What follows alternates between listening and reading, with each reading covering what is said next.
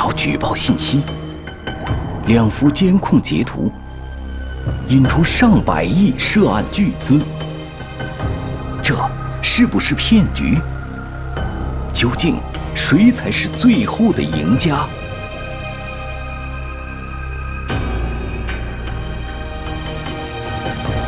谁是赢家？天网栏目即将播出。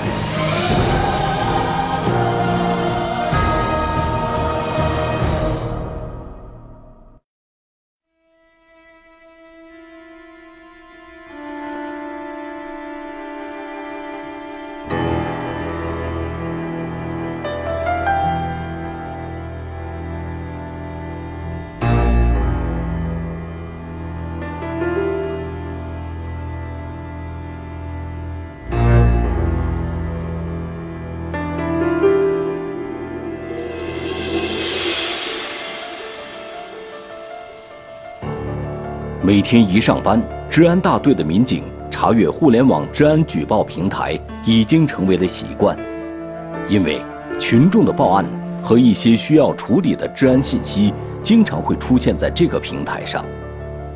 武城公安也建立了自己的这个微信公众号，还有这个这种公公众的这种平台，能够让老百姓更加及时的，对吧？如果自己受骗了，自己这个可可以及时的报案吧，对吧？可以方便他们。平台的信息很多，在民警调阅了二十多条留言后，有一条信息引起了极大关注。民警看到这条留言的下方附带了三张图片，其中有两张让民警极其重视。只见图片上有几张扑克牌，还有“庄闲大小”等字样。民警断定，这两张图片应该是赌博网站的截图。网络赌博，因为我们现在已经进入到了网络时代，对吧？肯定这些网络赌博，呃，也也属于是伴随着这个科技的发展，也是新衍生出来的一些犯罪。它的特点肯定比这个，就是说平时我们面临的这个赌博，这个涉及的面更加广，那肯定涉及的人员就更加的众多，造成的危害也会更大。对于网络赌博引发的案件，治安民警显然并不是首次接触。早在2013年，武城县老城镇就曾经发生过一起因网络赌博引发的诈骗案件。当年的涉案嫌疑人姓隋，1988年出生。2013年，隋某刚刚做了父亲，还经营着一个养猪场。隋某当时的时候，应该是24岁，哎。这个结婚才一年多的时间，孩子几个月，平时自己做着养殖这一块养猪，家境还算可以，哎，在当地啊，也算是小康之家。而且村里人对隋某的评价也是相当不错。你想在村里人也挺好，二十来岁，产业挺好，哎，过得也挺好，过日子也挺好，家产也挺大。呃，还有什么副业？还有副业，养殖场也挺大的。但是，二零一三年十月，武城县发生了几起诈骗案，有的报案人称自己被骗了上百万，人们反映，骗钱人就是隋某。张某有三百多万，呃，鲁江头那个马某有一百多万，还有个李某，那个四十多万。一共是五百万左右。为什么有这么多的人都会被隋某所骗呢？隋某看上去并不缺钱，他为什么行骗？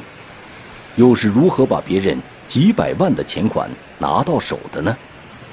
生活中，隋某给人的印象非常好，而且和一些朋友经常有金钱上的往来，从来没出现过拖欠不还的情况。刚开始的时候，他说话什么的，办事什么的都挺好的，哎，都是一看这个小孩啊，还还还算挺挺老实的一个小孩。当时头第一次借的少，到后来借的越来越多，啊，借一次还一次，哎，我就慢慢就相信他了，就是这么借给他的。正是有了朋友们的信任，在很短的时间内，隋某就从几位朋友手里借出了五百多万元，理由也很简单，都是以养猪场需要钱短期周转为由借的，并且还承诺几天后就还。可是，到了还钱的时间，朋友们才发现事情原来没这么简单。叫我以后再联系他就联系不到了。根据报案人提供的线索，警方通过侦查，很快就找到了逃到外地的隋某。归案后，隋某才道出了借钱的真实原因。原来，七个多月前的二零一三年三月，隋某的妻子刚生完孩子。以前，经常外出谈生意的隋某也很少离开养殖场，为的就是能及时回家照顾妻子和孩子。外出少了，闲的时间就多了。隋某慢慢养成了上网的习惯，不曾想，陷入了网络赌博的泥潭。和赌博手段相比，一个是隐蔽性比较强，因为啊，它不需要多少人聚众，一个人有电脑有网络，哎，他就可以啊进行赌博。在赌博网站上。隋某不到一个月时间就输了上百万元，就是赌红眼了，哎，老想把本翻回来，老想把本翻回来，慢慢的就说，这个也不把钱当钱了，就是一个数字儿，啊，慢慢的就是，越陷越深，赌的越来越大。隋某在输光了自己所有钱后。依然寄希望通过赌博把输掉的钱再赢回来。越陷越深的隋某，为了凑足翻本的钱，开始向熟悉的朋友张口，一次又一次，借钱的金额也从几万涨到几十万、上百万。虽然借的钱一次比一次多，可输的也一次比一次惨。债墙高筑，最终无力偿还债务的隋某抛下妻儿。隐匿他乡，自己跑了，哎，住了半年才把他抓获，呃，最后判了十五年徒刑，这个媳妇儿也跟他离婚了，啊，孩子跟着他跟着他爷爷他奶奶，哎，最后落一个妻离子散，自己也是，嗯，身陷牢狱。这个案件的发生，让当地警方对网络赌博给予了高度重视。因此，当治安举报平台上出现了有关网络赌博的截图后，民警第一时间对举报信息进行了仔细研判。举报人在留言上说，自己在赌博网站上参与赌博，又被朋友骗走了三千元钱。网络赌博骗钱，接下来发生的事儿。会是二零一三年隋某案件的翻版吗？参与赌博，违法者成为受害者；网上设局，受害人越陷越深。警方调查，赌博网站的背后藏着什么猫腻？取证艰难。警方如何打破僵局？谁是赢家？天网栏目正在播出。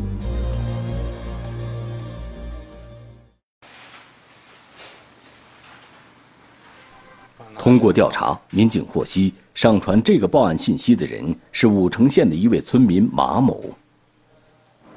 当时一开始以为是他在赌博平台上参与赌博，然后钱输了。是，就是被骗了这三千元钱，是这个情况，然后就开始调查这个情况，和这个马举报人马某联系，让他过来具体核实了一下事情的这个过程。很快，马某到来，向民警详细介绍了事件的经过。原来他是通过朋友介绍才参与的网络赌博，介绍网站的朋友姓刘，马某注册之后。投注了小额资金，尝试着赌一把，很幸运，马某赢了。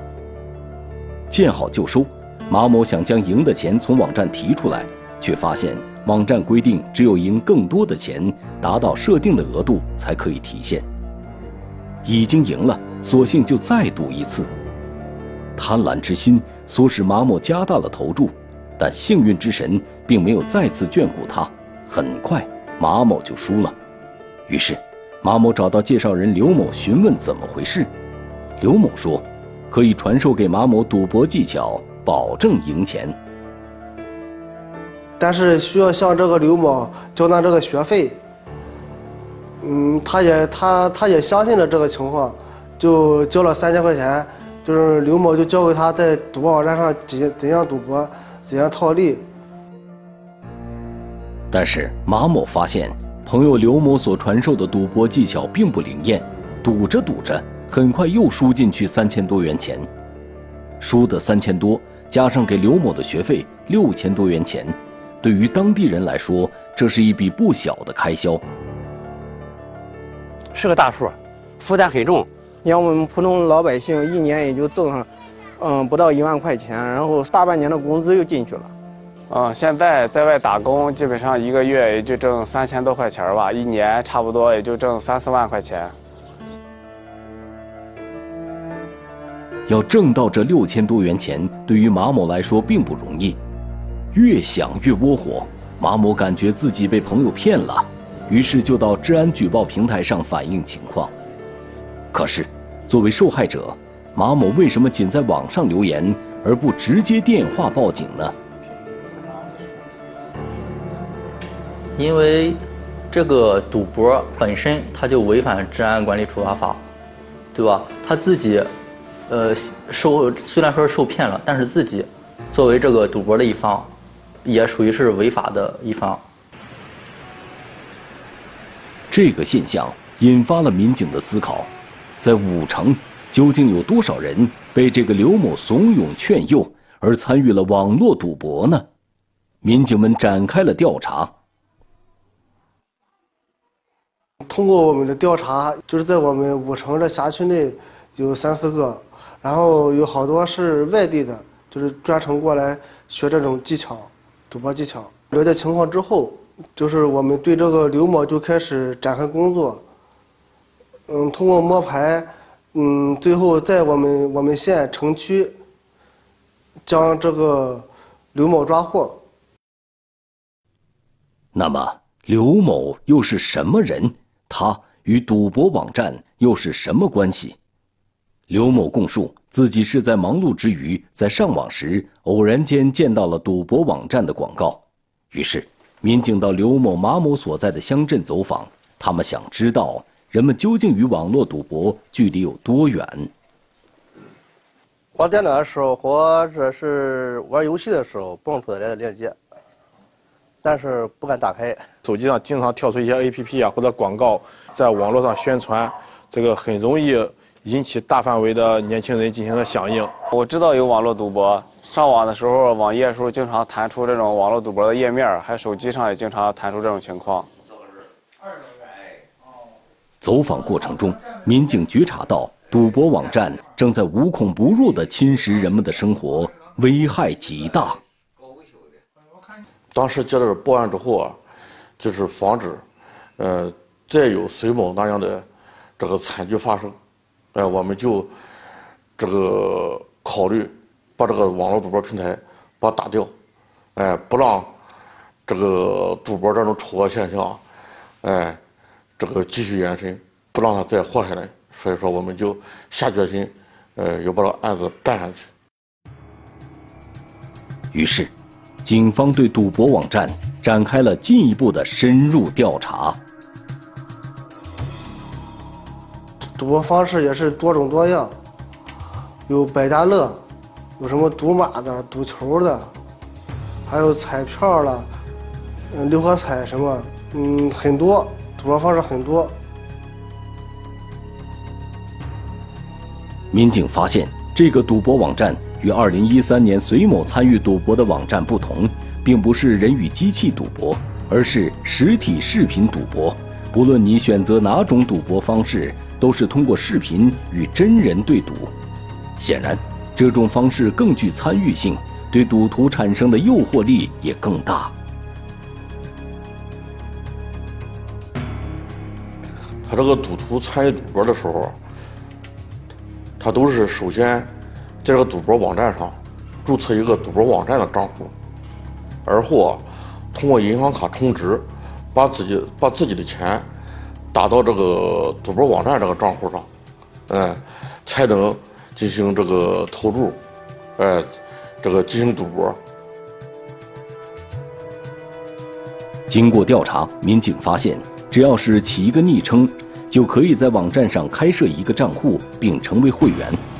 只要往账户里注入资金，就可以参与赌博了。整个过程中，网站既不验证注册者的真实身份，也不管是不是未成年人，更不管注册者有没有民事行为能力。只要有钱进入账户，就可以随时参赌。经过一段时间的深入调查。参赌者开始投注小的时候，的确可以赢钱；如果继续往里边投注，很快就会全部输掉。即使是侥幸赢钱，达到网站设定的提款金额，赌资也根本提不出来。这个赌博网站一般设定的，你达到一定的数额才让你提现。哎，这个如果达不到一定数额，这个钱啊，你就是赢多少钱，只能在赌博网站那个账户里，呃，这个存着。有时候赢很多了，你想把它提出来，哎，他把你赌博网站那个账户黑了，你根本没法提到自己的银行卡上。很显然，网站营运者的目的就是榨取注册者投入的资金，而让人眼花缭乱的赌博形式。只是敛财的幌子而已。你想把钱再追回来或者再掏钱，这基本是做不到的。只要是参赌人员，一般是人财两空。随着时间的推进，民警发现网站的规模远远超出了他们的想象。仅网站注册会员就有二十余万人，并且网站的注册地址和服务器都在境外。民警由此判断。网站的幕后管理人员很可能也在境外，这给警方的调查带来了巨大困难。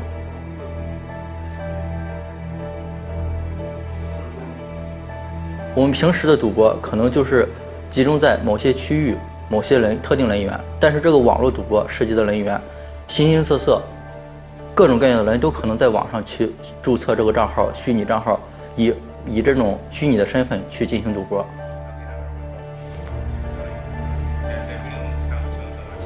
网络的虚拟性让民警很难把网上看得见的违法犯罪行为对应到现实环境的具体人物上。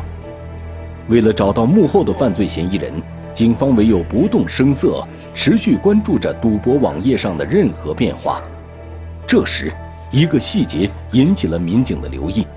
民警发现，虽然网站的注册地址和服务器设在了境外，但是。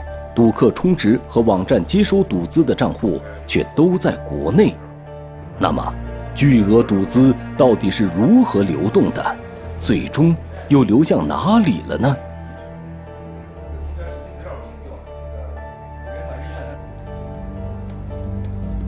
账户繁杂，梳理线索困难重重，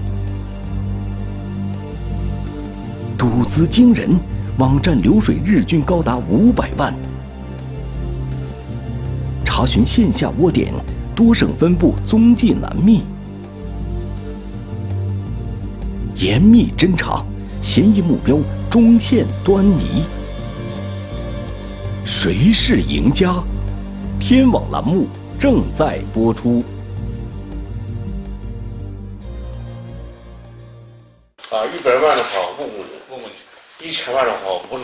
连续多日的工作。警方发现，这个赌博网站每天的赌资流水非常惊人。经过研究，办案民警决定从网站的收款、转账账户着手，展开进一步侦查。平台的转账体系大约有一千一百多个账户，这个每天的赌资流水有五百多万，好多资金都是通过第三方支付进行结算的。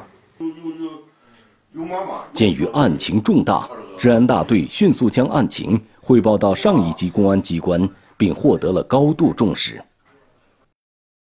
它这个支付平台啊，是整个这个网赌犯罪的其中非常关键的一环，也是非常重要的一环。这一环哈，在这因为这这类犯罪能否做成，能否构成，它起了一个至关重要的作用。如果把这一环给它打掉的话，那么他这类犯罪是很难成功的，那么这群众也就不容易上当受害。经过细致梳理，民警发现这一千一百多个账户涉及到全国二十七个省市自治区几百家银行。它这个平台不是单一一个平台，而是好多平台掺杂在一块儿，哎，好多平台掺杂在一块儿，这个组成一个呃支付结算的体系，一个转账体系，涉及的账户多，这个资金资金啊也很难捋清。因为他他能拿出这个现金。要想查找案件线索，民警就必须要弄清楚每一个参赌账户的资金流动情况。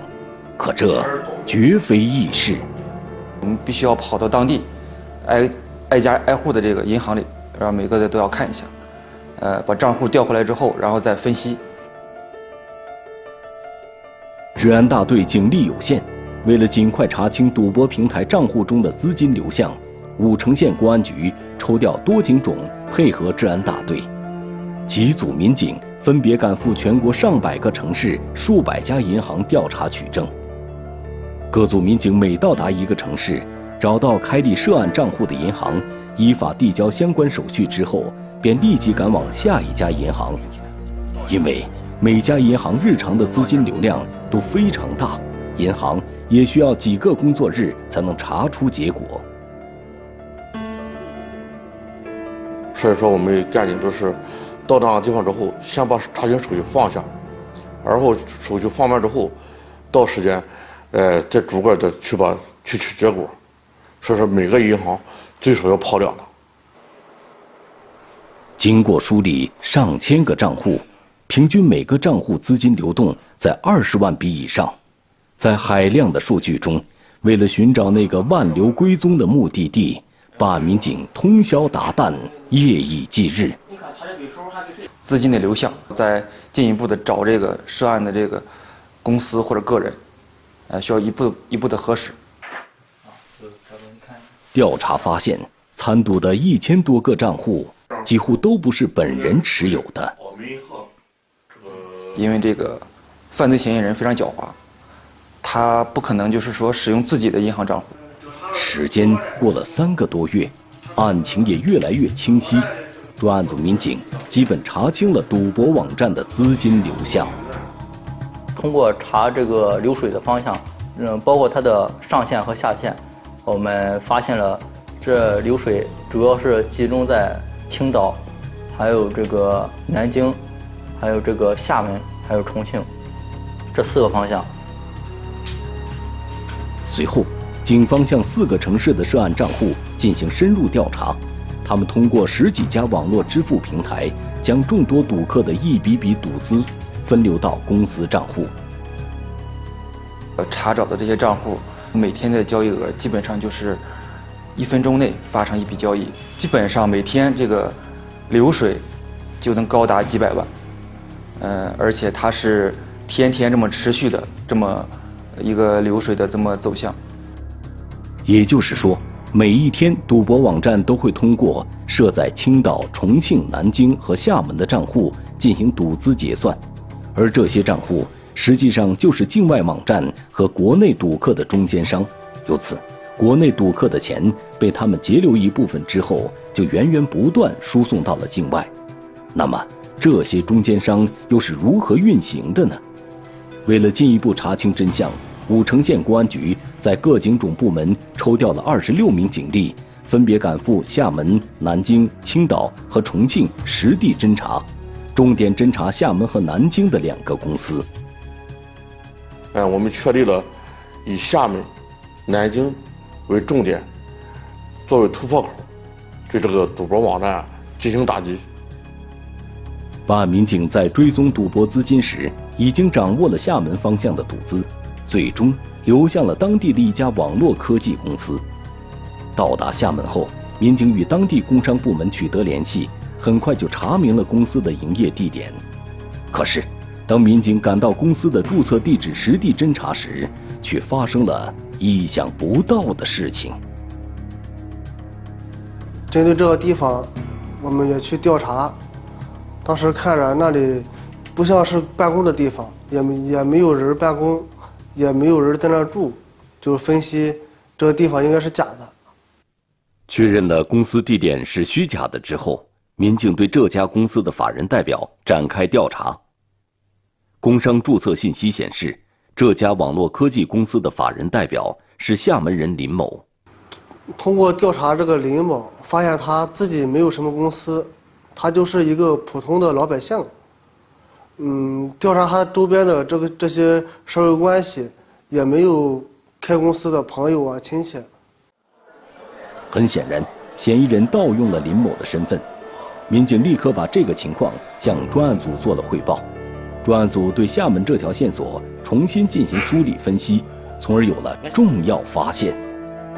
通过分析发现，这个实际控制人，呃，是一个王某，呃，他不是公司法人，但是公司是他实际控制。于是，厦门组民警立刻对公司的实际控制人王某展开侦查。参与赌博，违法者成为受害者。国内参赌，赌资却流向了境外。深入侦查，牵扯出百亿巨款。防患于未然，保住个人钱袋需要形成共识。谁是赢家？天网栏目正在播出。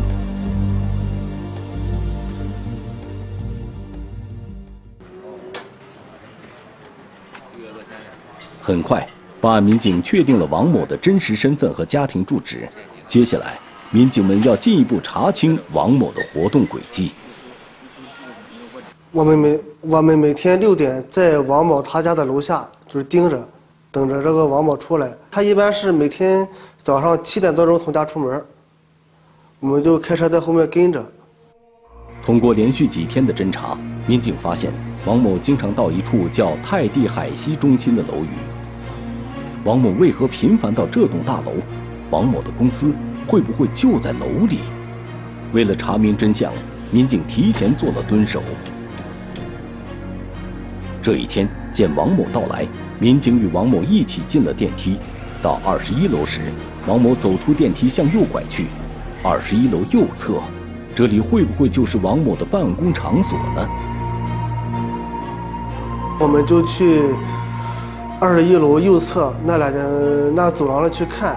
就是一个是厦门厦门市某网络科技有限公司，然后另一个公司呢是厦门某服装有限公司，我们就分析这个厦门这个网络公司就是王某的工作的这个公司。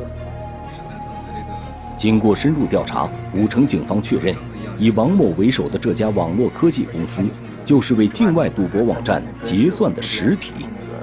为了获取王某违法犯罪的证据。厦门组民警对这家公司进行了细致调查，最终确认王某公司共有十个人。这个公司的这个这个老板王某，他和技术和财务啊，这个关系也很密切，就是平时接触也比较多。通过这一块，咱就锁定了这个技术和财务在这个公司的这个情况，并且知道了他们的具体的住址。还有这个真实身份。在厦门，民警的调查工作仍在继续。与此同时，南京、重庆和青岛方面的侦查工作也有了实质性的突破。经过民警缜密侦查，确定涉案嫌疑人南京市有四人，重庆市一人，青岛市三人。为了避免走漏风声，让嫌疑人销毁证据或潜逃境外。专案组决定在二零一七年十二月一日这天，对四个城市的嫌疑人集中抓捕。在厦门办案的民警也做好了准备。因为这个王某他每天去公司，这规律确定了。然后这个技术，还有财务，他们主要是在家里工作，我们就分了三组。二零一七年十二月一日凌晨五六点钟，民警早早就在嫌疑人工作地点周围进行了布控。上午九时，民警确认王某公司里的所有涉案嫌疑人全部到位，抓捕行动开始，王某等十人全部落网。与此同时，南京、重庆、青岛等地的抓捕工作也成功结束。此次行动共抓捕犯罪嫌疑人十八名。收缴作案车辆、电脑、手机等作案工具五十六台套，冻结银行账户一百余个，共一点八六亿元资金，收缴现金二十余万元。因为这个支付通道打掉了，哎，这个网站啊，它没法实现收款和和回款这个功能，哎，所以说它的网站啊，这个基本上处于瘫痪状态，哎，并且打掉和支付通道。和公安部部署的这个锻炼行动，这个目标是一致的。王某等人被抓捕到案之后，武城警方对获取的相关数据进行了汇总分析。我们委托第三方机构，这个进行了鉴定，这个发现，这个注册赌徒达到二十三万多多个，哎，遍布全国各地，整个案件这个赌资流水已经是上百亿了。在这起赌博案件中，赌博网站利用了国家金融部门没有审批的一些非法支付平台，从事网络赌博这类犯罪活动，对社会危害性特别大。特别是它破坏的是我们互联网金融发展的秩序，所以这类平台进行违法犯罪啊，啊，我们要坚决打掉，维护正常的一个金融秩序。这起赌博案件虽然侦破了。但是武城县公安机关的工作并没有停止。为了防止更多的群众染上赌博恶习，防止因为赌博引发的次生犯罪，武城县公安机关加大了禁赌宣传。哦，因为这个参赌者哈，既是违法者，你同时也是受害者。啊，网络赌博呢同时它具有诈骗的性质。呃，我们公安机关呢，这个进行广泛的宣传啊，另外对。